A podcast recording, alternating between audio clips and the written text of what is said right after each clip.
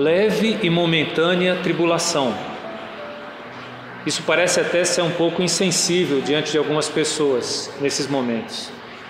Mas eu quero ler com você essa frase vinda da boca do apóstolo Paulo.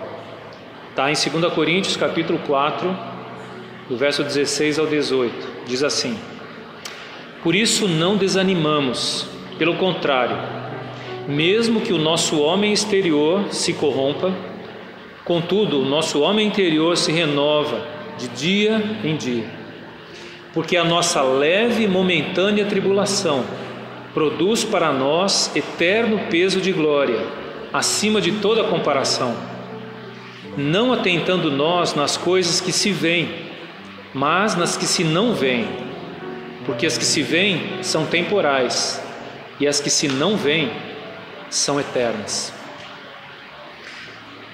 Leve momentânea tribulação vindo de mim, talvez você ache que é insensibilidade. Mas vindo do apóstolo Paulo, ele está dizendo: a nossa, se referindo a ele, a minha leve momentânea tribulação.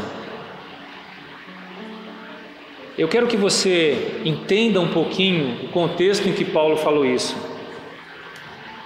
Em 2 Coríntios capítulo 11, versículos 24 a 28, ele descreve a sua tribulação. Acompanha comigo. 11, 24 a 28.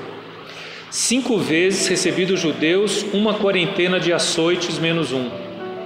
Fui três vezes fustigado com varas, uma vez apedrejado. Em naufrágio três vezes.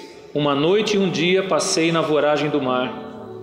Em jornadas, muitas vezes, em perigos de rios, em perigos de salteadores, em perigos entre patrícios, em perigos entre gentios, em perigos na cidade, em perigos no deserto em perigos no mar, em perigos entre falsos irmãos, em trabalhos e fadigas, em vigílias, muitas vezes, em fome e sede, em jejuns, muitas vezes, em frio e nudez.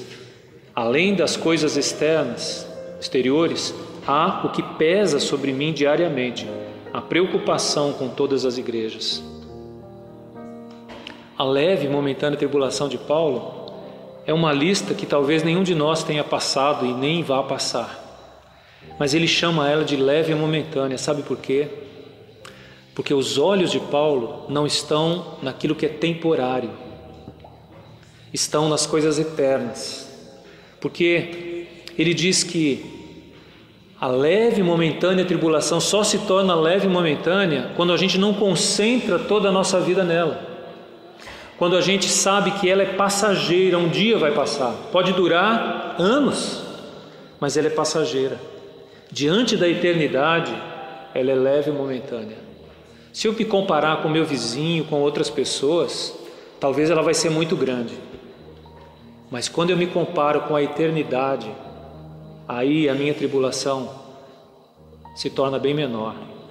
E é isso que eu preciso aprender com Paulo colocar os meus olhos nas coisas eternas. Nós precisamos aprender a colocar os nossos olhos nas coisas eternas e não nas passageiras.